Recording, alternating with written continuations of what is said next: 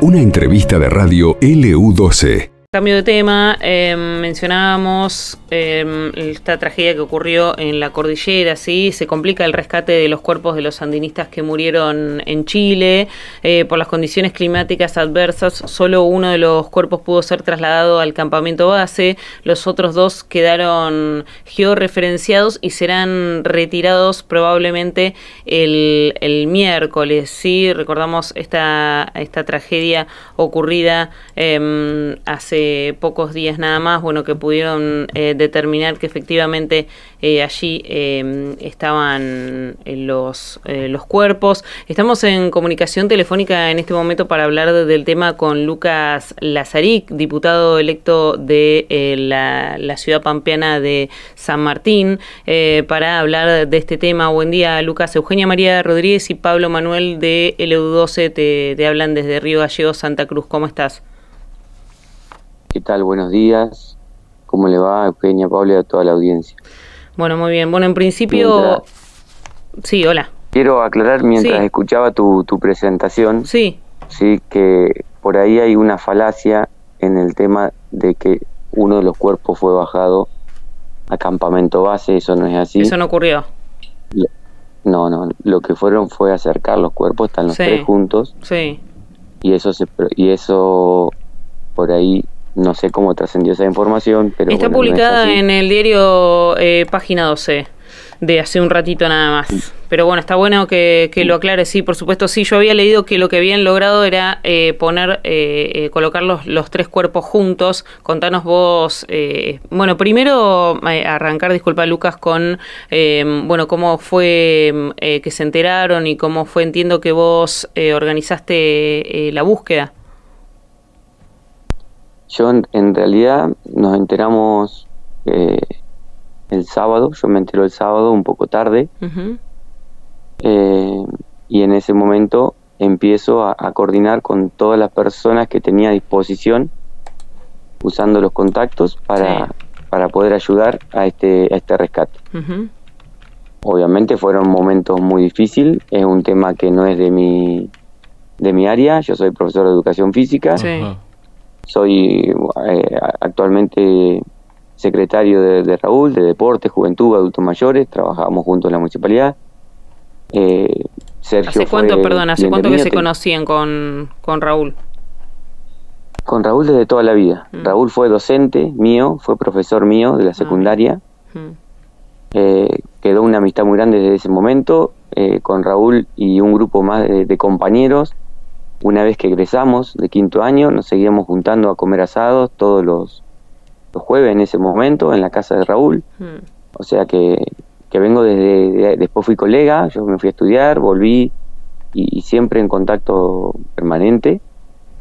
Y, luego, eh, después de unos años, eh, juntos decidimos eh, cambiar la realidad de nuestro pueblo porque no hmm. estábamos de acuerdo con las políticas que se estaban llevando a cabo, como, como estaba San Martín y, empezamos juntos en querer cambiar esa, esa realidad. Sí. Y, bueno, así surgió y, en ese proceso eh, después no, no, nos separamos más, ya hasta el día de hoy. Eh, y hoy vine aquí a Santiago, estoy en Chile, sí. Eh, para poder terminar con la, con la extracción. ¿Vos realizabas también este tipo de, actividad o no? Eh, eh, ¿Solamente te enterabas de lo que hacía, por ejemplo, Raúl y, mirabas lo que él por ahí publicaba en redes sociales y demás? No, no, no. Él obviamente nos contaba, hablábamos, nos preparamos, lo cargábamos. Eh, estuvimos el día antes que salió, lo hicimos en las otras veces que fue. era una pasión que él tenía y y tenía experiencia y, se preparó y todo, pero bueno, acá hubo indudablemente una variante climática que, que fue sorpresa, que no estuvo prevista, no voy a dar más detalles hasta que no tenga la confirmación, hoy cuando nos reunamos con el grupo GOPE, pero a quienes les agradezco y a los carabineros aquí en Chile, eh, a Pablo, que ha sido mis ojos acá eh, en la montaña, eh, al cónsul, que a Octavio, que la verdad impresionante, ayer nos fue a buscar junto con Francisca, donde en este momento estoy en su casa y, sin conocerme, sin, sin saber quién soy, eh, se creó uno algo humanamente increíble, porque cuando el cónsul me preguntó dónde vas, dónde decidiste quedarte, yo decidí venir aquí a la casa de Francisca, que, que, fue en esta maraña de, de, cosas que uno fue tejiendo y hablando con distinta gente para poder ayudarlos, para poder eh, rescatarlos y, bueno, y aquí estoy, aquí me encuentro ahora en ese proceso para, para terminar lo que Indudablemente, digo, se trató de un hecho fatídico, ¿no? Porque una de las personas con las que iba Raúl, Ignacio Lucero, tenía más de 30 años de experiencia, ¿no? Digo, un guía de montaña muy conocido aparte en la región. Sí, por supuesto, por supuesto. Eh, esto no cabe duda que, como me dijo uno de los chicos, el diablo apareció, metió la cola, porque no, no, no, no. En, el lugar que estaban eh, no es un lugar complejo, tengo el video, las imágenes, no es, no hay deshielo, no hay eh, ruptura, no hay cueva, no hay pronunciación, no hay, es una zona volcánica, no, no es inentendible, o sea, no, no, no. Eh, Lucas, quería consultarte si, si nos puedes contar bien, porque, em, claro, ellos tenían pensado hacer esta expedición no al Cerro Marmolejo eh, a 6.108 metros de altura, ¿no es cierto?, de conquistar la cumbre allí del cerro. Em, quería consultarte, eh, porque tengo entendido que iban en un grupo de seis personas, además de Raúl, Sergio e, Ignacio, iban otras tres personas que descendieron el mismo miércoles donde luego se hace eh, la denuncia. ¿Por qué se, se dividen eh, y, finalmente, bueno, luego eh, ocurre esta tragedia? No, no, no, no es así. No es así. Bueno, justamente ahora en este momento me está llamando Pablo. Pablo es una de las personas que chilena, digamos, que de los que se hablan. Hmm. En realidad los que hicieron fueron cinco. Pablo, Mauricio. Sí. Sí, que son los que el día martes decidieron viajar, eh, bajar, que no estaba en los planes de ellos lo que era el ascenso, ellos se estaban también aclimatando. Sí. Mauricio iba a hacer eh, hoy, mañana, en la Concagua con Nacho. ¿Sí? Se, estaba preparando. Claro. Y Pablo ya ha tenido experiencia con ellos, con Raúl y Sergio y Nacho en otra montaña. Eh, entonces, cuando se enteró que ellos iban a hacer cumbre, aquí en, en el Marmolejo, se suma pero él tenía planificado ya otras actividades y bueno, de hecho llegaron juntos hasta el día mm, lunes, martes y ahí él hace el descenso y ellos continúan con lo que vinieron que era hacer cumbre. Claro. Sí.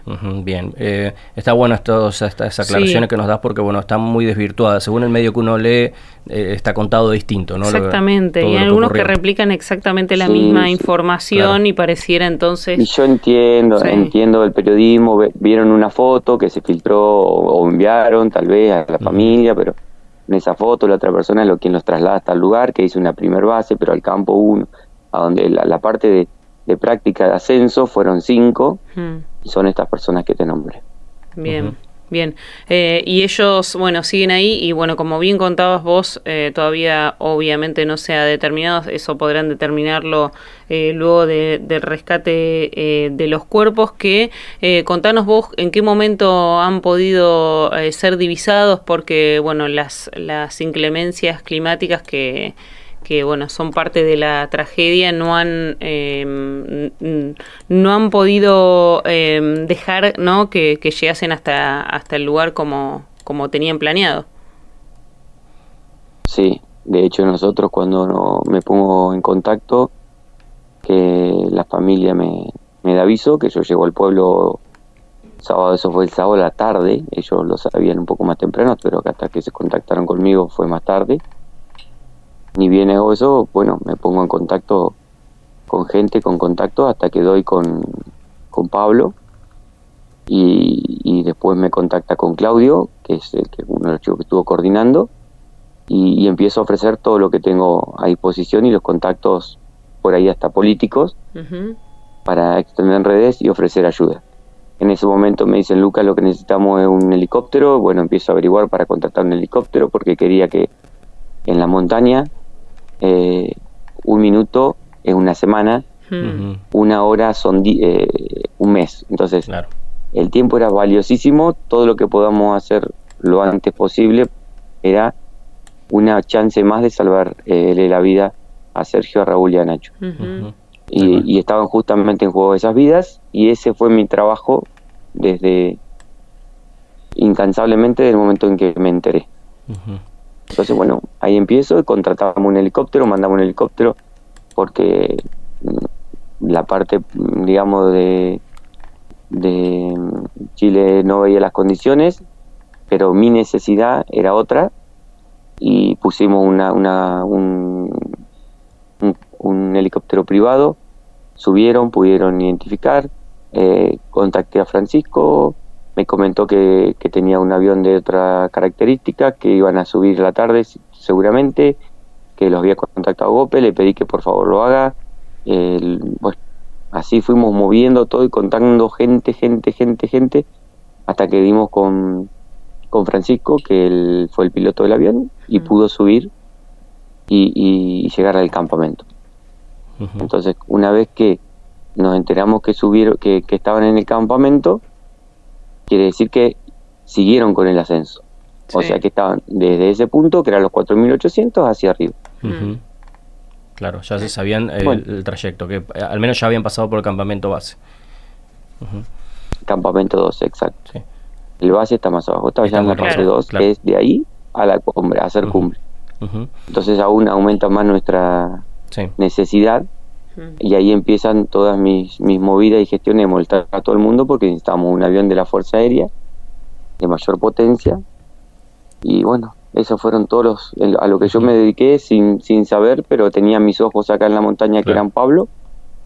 Eh, Claudio apareció, bueno, distintos contactos, a quien agradezco, Arias, un suboficial de carabineros que me iba manteniendo al tanto, cómo estaba en base todo qué movimientos había, yo le consultaba, él me respondía, lo mismo en Cónsul, a quien voy a estar infinitamente agradecido, Octavio, a quien ayer estreché un gran abrazo y, le, agradecí infinitamente, porque siempre estuvo a disposición acá en Chile para lo que necesitamos y anoche me lo demostró también con se acercó hasta hasta el aeropuerto, nos ayudó con el tema de, inmigraciones, eh, pero bueno, son digo, me he encontrado con distinta gente que de un corazón muy grande y aquí me encuentro, ya te digo, con Francisca, que vine sin saber quién era, de hecho me mandó una foto para que la identifique cuando llegué y, es como una tía, es como mi tía que si la conociera de, toda la vida y, esto fue en cuestión de horas.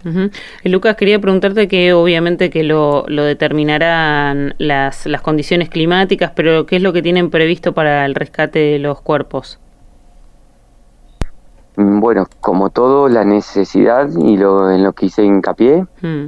es que yo en la extracción, así sea un segundo, 30 segundos, 20 mm, milésimas, quiero estar con ellos. Hoy esa es mi, mi, necesidad. No eran mis planes. Eh, yo quería que venga la familia. Estoy aquí con Juani. Juani es el hijo de Raúl. Eh, yo me reuní con la familia de Raúl, que estaba en San Martín, de donde soy oriundo, eh, y les dije que me parecía, porque bueno, la, mujer de Sergio y demás, con los que yo también tengo contacto, ya estaban viajando hasta, hasta aquí cuando yo le di aviso de lo que había sucedido. tenía ya preparado un lugar, a través, había hablado también con el equipo, con Francisca, el lugar donde en el caso de salud que nosotros teníamos de esperanza, tener todo un equipo médico preparado de quería que sea de, alta complejidad y bueno, Francisca me estuvo tramitando eso también y asegurándome que así va a ser junto con bueno, el resto de los chicos, bueno, todo, todo el despliegue. Y cuando nos reunimos con la familia, ellos, por lo que yo había hecho y los contactos que había generado y todo, les pareció que, que yo acompañé a Juani y bueno, ahí cambia la escena. Entonces yo hablo para dejar todo en San Martín preparado, porque en La Pampa también estamos con todo el tema de lo que es cambio de autoridad, de asunciones y demás, y, tenía una logística preparada y un montón de cosas que hacer para que eh, San Martín legalmente siga funcionando y, y todos los pasos que se requieren estén y bueno, hubo un pero mi prioridad fue la familia, así que aquí estoy, esperando que mañana sea como el día máximo para que, estemos con ellos. Voy a hacer un intento hoy, ahora nos vamos a reunir.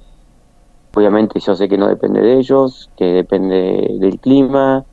Seguramente si es hoy será de a uno, porque no se podrá meter peso en el helicóptero. Bueno, esperar, esperar. Y no tengo dudas que mañana va a ser, porque ya tengo ahí el marcado en el en el GPS del teléfono que los vientos van a ser menos de 20, entonces sí, no tengo dudas que, que, mañana va a ser y ojalá que pueda ser hoy. Bien. Hoy estimo sobre las 5 de la tarde van a bajar los vientos, así que puede haber una ventanita de esperanza que sea hoy a la tarde y si no será mañana. Lucas, te agradecemos muchísimo la comunicación, obviamente le mandamos un abrazo bien grande a usted y también a toda la familia, obviamente, ¿no? Bueno, muchísimas gracias a ustedes por difundir eh, esta noticia eh, y sepan que mm, desde nuestro pequeño pueblo abrazamos a toda la familia. Abrazo grande. ¿eh? De Sergio, de Raúl y de Nacho. Un abrazo. Abrazo. Gracias. estaba Lucas Lazaric, diputado electo de San Martín, que viajó a Chile para recuperar los cuerpos de los sandinistas que lamentablemente fallecieron eh, hace unos días atrás a 5.400 metros de altura. Para que tengan una idea, el Cerro Firroy tiene 3.400. Terrible, sí. Eh, estamos hablando de 2.000 metros más, ¿sí? Eh, que era eh, no era ni siquiera la cumbre todavía. La cumbre está a 6.000 y pico metros, es el doble, es una montaña el doble del Chaltén. ¿sí? del, del Firroy, el Cerro Firroy.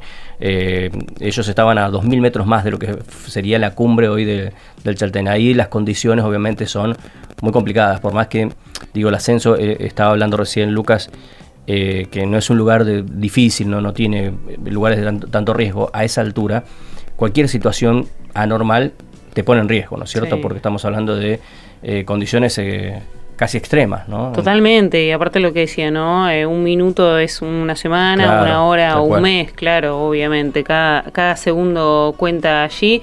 Eh, lo cierto es que entre hoy y mañana entonces tratarán de, eh, si las condiciones climáticas se lo permiten, tratarán de rescatar los cuerpos de Ignacio Lucero, Raúl Espir y Sergio Berardo. Claro, y una, un dato también muy importante es que eh, los helicópteros no, no, llegan a esa altura. Por eso es que eh, se hacen los campamentos. El, campamento 2, como bien explicaba Lucas, eh, es el, lugar donde más alto puede llegar el helicóptero. ¿sí? Si no, no, bueno, no puede llegar más alto. Si no, sería, digo, entre comillas, más fácil llevar el helicóptero hasta el lugar donde están los cuerpos los recoges ahí y los llevas. Eh, los rescates se vuelven dificultosos precisamente porque llega un momento que los helicópteros no, no tienen capacidad de llegar a esas alturas, excepto helicópteros muy sofisticados, sí que no, no suele haber ¿sí? esa característica. Por ahí en, en, otros lugares que yo, en el Himalaya, en más cuestiones, puede llegar a haber helicópteros que estén preparados para subir, pero tampoco pueden subir hasta, hasta arriba, hasta el pico, ¿no?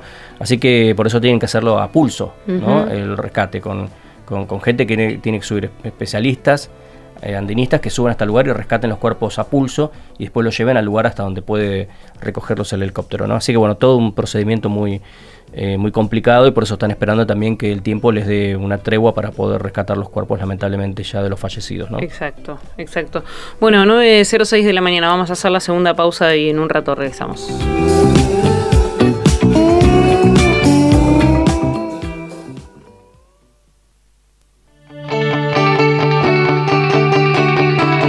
680 de...